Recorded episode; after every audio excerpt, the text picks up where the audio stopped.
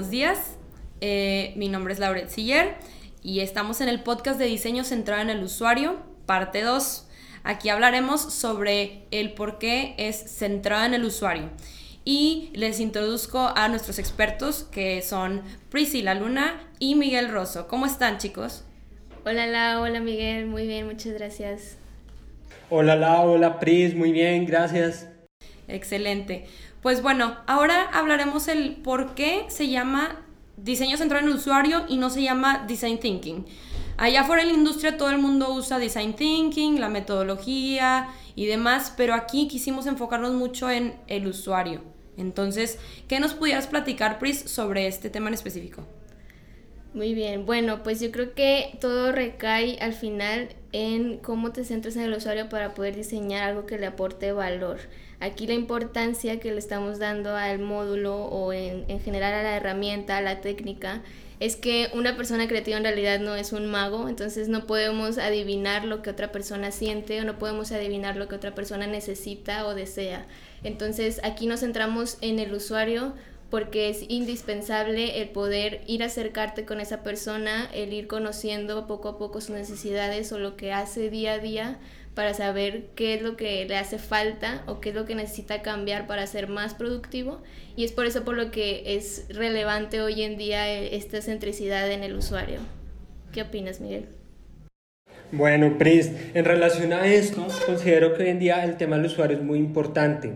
Antes se ofrecías un producto y el cliente, no, pues debo tomar este producto. Uno de los ejemplos es el Forte, cuando comenzó la, la historia de los carros a inicios del siglo XX el T solo tenía un modelo, el T, y era color negro. Entonces solamente o, o este o no compro carro, porque era el modelo más económico en ese entonces en vehículos. Sin embargo, hoy en día las condiciones han cambiado. Era lo que hablamos en el pod, en el pod anterior, todo el tema de, del crecimiento tecnológico, el crecimiento económico. Hoy en día hay muchas opciones y hoy en día el cliente es el que, pues, toma la decisión, por así decirlo.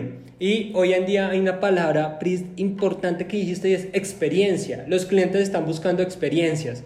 Si lo vemos, por ejemplo, cuando una persona va a un restaurante, te espera que lo atiendan bien, obviamente que la comida esté deliciosa, pero el lugar, pero sobre este tipo de cosas, el cliente toma la decisión de volver. Si entra en una tienda de ropa, también temas como la atención, temas como el diseño interno, temas el servicio adicional que te, que te ofrecen, pues dicen, oye, quiero volver, quiero seguir yendo a ese lugar o esa tienda. Y precisamente hoy en día la experiencia en el usuario es eso, que el usuario al solicitar un servicio o al comprar un servicio, adquirirlo, pues diga, realmente estoy teniendo un buen producto, me están atendiendo mi necesidad, mi problema, pero toda la experiencia, cómo accedo, eh, cómo lo hago, si tengo alguna duda y pregunto, me atienden de inmediato, la forma como me atienden, este tipo de cosas, si hablamos en un término comercial, genera que el cliente genera un lazo de que tengo al cliente o el cliente está, eh, es, es, fiel con nosotros.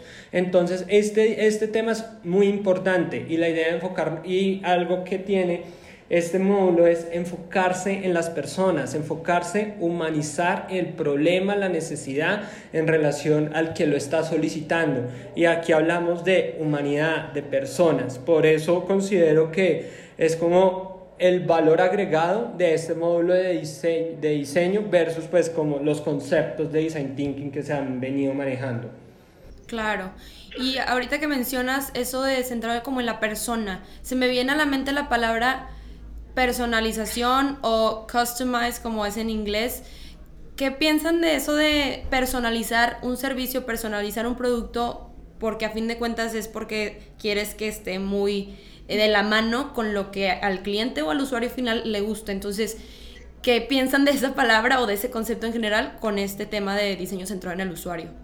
Pues yo creo que va mucho de la mano con lo que mencionamos anteriormente, ¿no? En la empatía, o sea, si realmente tú vas y conoces lo que necesita esa persona o ese usuario, generas esa empatía o esa solidarización, lo que vas a lograr hacer al final es que el usuario piense que en realidad es personalizado eso que creaste, porque ya comprendiste su necesidad a profundidad y le diste realmente lo que ocupaba en ese momento, por lo que va a decir, oye, pues me cayó justito, ¿no? O sea, es lo que realmente ocupo.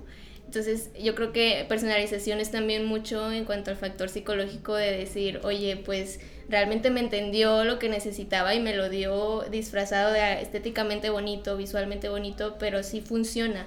Creo que más que nada es la funcionalidad que cumpla con el, el objetivo de satisfacer esa necesidad, ¿no? Y como comenta Miguel, o sea, creo que es mucho de la experiencia, cómo logra al final el satisfacerte en todos los, los, los sentidos. ¿Tú qué opinas, Miguel? Bueno, en relación a, este tema, pues quisiera comentarles que hoy en día el tema de personalización es enfocado, una sol, enfocado a dar respuesta, disculpen, a dar respuesta y atender la necesidad o problema puntual que estoy viendo. Porque puede, en el caso si hablamos como personas o como compañías, los problemas que tenemos pues son diferentes. Si entramos, por ejemplo, una, eh, supongamos el caso que somos consultores y damos una compañía y si bien están en el mismo sector, pero si entra a analizar a, profundidad, pues hay problemáticas que son diferentes. Y sobre esto pues la idea es puntualmente dar solución a ese problema o esa necesidad. Y yo me atrevería a mencionar una ecuación y es la personalización es igual atención de necesidad o problema más marcar, marcar diferencia llevémoslo al día a día no sé si les ha pasado a ustedes algo similar y es si ustedes van en el transporte público o en un mall o en cualquier lugar y ven a una persona con una camiseta del mismo color, pues ustedes qué, qué opinan? Pues como, oye, yo creí que esta camiseta solo la iba a tener yo. Y en muchos casos de pronto ya no se vuelven a colocar la prenda. Pero si tengo algo diferente, algo que me nos represente nuestra autenticidad, nuestra forma de ser, y al mismo tiempo pues solucione ese problema o esa necesidad, eso es personalización y considero que es un considero que es un tema que hoy en día está avanzando mucho. Porque las personas ya no solamente buscan como resolver una necesidad común, sino algo más allá, algo que los impacte, incluso algo que sea un valor agregado. Hablamos de personas y hablamos de organizaciones también. Sí, totalmente. Y también con eso que mencionas, creo que es muy importante el valor agregado, el, la propuesta de valor, el diferenciador, porque como comentas, al final de cuentas somos humanos y lo que queremos es buscar esa originalidad o esa autenticidad. Y lo que nos genera eso, el sentir también es una experiencia dentro de, ¿no? o sea, de, de lo que estamos viviendo día a día. Y ah, por decir algo que, que, me gustaría poner de ejemplo, es algo que a lo mejor y todo el mundo conoce, en, en, una cafetería, ¿no? Hay unas cafeterías que ofrecen lo mismo, o sea, que solamente vas por un café, te sientas y listo, pero realmente no solamente es lo que venden es un café, lo que venden es la experiencia que te están dando el sentarte, tener música relajante o tener un olor rico al café tostado. Entonces todo lo que te está vendiendo no solamente es un café, porque cada quien tiene un sabor diferente, más bien es toda la experiencia con quién vas acompañado, en los asientos, si son cómodos, no son cómodos, el ambiente. Entonces eso también es parte de buscar la autenticidad buscar la satisfacción del usuario y buscar el valor agregado de lo que estás ofreciendo. Claro. Y ya antes de terminar, como último, quisiera compartirles este ejemplo. No sé si ustedes han ido alguna vez a una tienda llamada IKEA o IKEA. Es de color azul y amarillo. Es una empresa o un negocio sueco. Inició en Suecia y ahorita hay muchos por varios lados del mundo, en especial en Estados Unidos.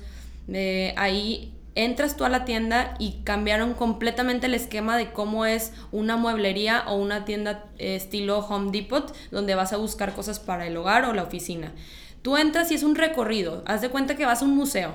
Entonces está demasiado original esta manera de, de atacar porque además de que te están mostrando el como el escenario de así va a lucir tu cuarto, así va a lucir el cuarto de los niños, así va a lucir la oficina, así se va a ver el cuarto de etcétera.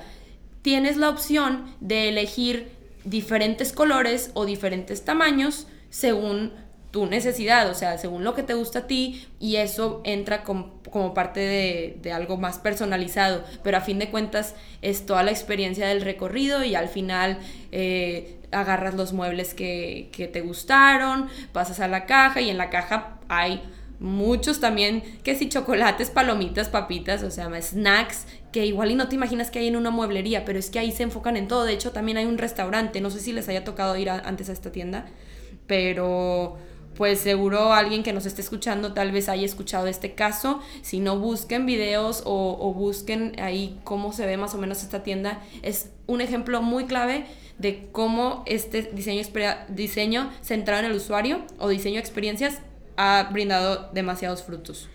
Sí, y así como mencionas, yo creo que con esta era en la que estamos viviendo, en la que se ve mucho la tecnología y cómo va a un cambio acelerado, creo que aquí la invitación sería el ir a nosotros también adaptándonos y estar en este constante actualización de qué es lo que está saliendo en el mercado, en estas tecnologías y cómo eso nos está influyendo a cambiar en las necesidades de las personas, ¿no? Ir en constante actualización y pues el ir aportando eh, ideas innovadoras cada vez.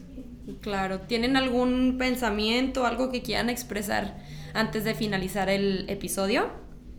Sí, digamos, eh, quisiera decirles, esto es un tema en el que todos estamos, eh, estamos involucrados, pero es algo muy interesante, es algo muy chévere porque realmente es esa forma diferente, esa forma basado en en las opiniones, en las percepciones, de dar soluciones a esas, a esas necesidades, a esos problemas y de marcar la diferencia. Si bien no les voy a negar, es un reto, es un trabajo, pero es una forma divertida, una forma dinámica de este diseño centrado en el usuario, de poder desarrollar, poder desarrollarlo, poderlo aplicarlo en nuestras organizaciones, en nuestra vida. Considero que este tema no solamente es para las organizaciones, en nuestra vida también necesitamos eh, todos estos temas de ser nosotros mismos, de trabajar en equipo, de pensar diferente, necesitamos relacionarnos.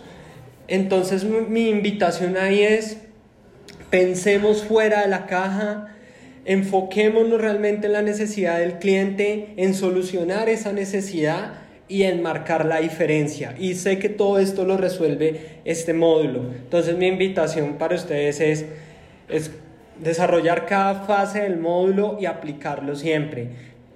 No sé tú qué, eh, Pris, qué opinión tienes. Sí, totalmente. Yo creo que también la, la invitación es, sabemos que tenemos esta herramienta muy poderosa que es de la creatividad y es el aprovecharla al máximo, el colaborar, el pensar más allá de lo que podemos ofrecer a nuestro usuario, a nuestro cliente y poder satisfacer estas necesidades, ¿no? Y el, pensar que la creatividad está al alcance de todos y sea que sea en el puesto en el que estés, puedes aportar una idea significativa y dar un valor.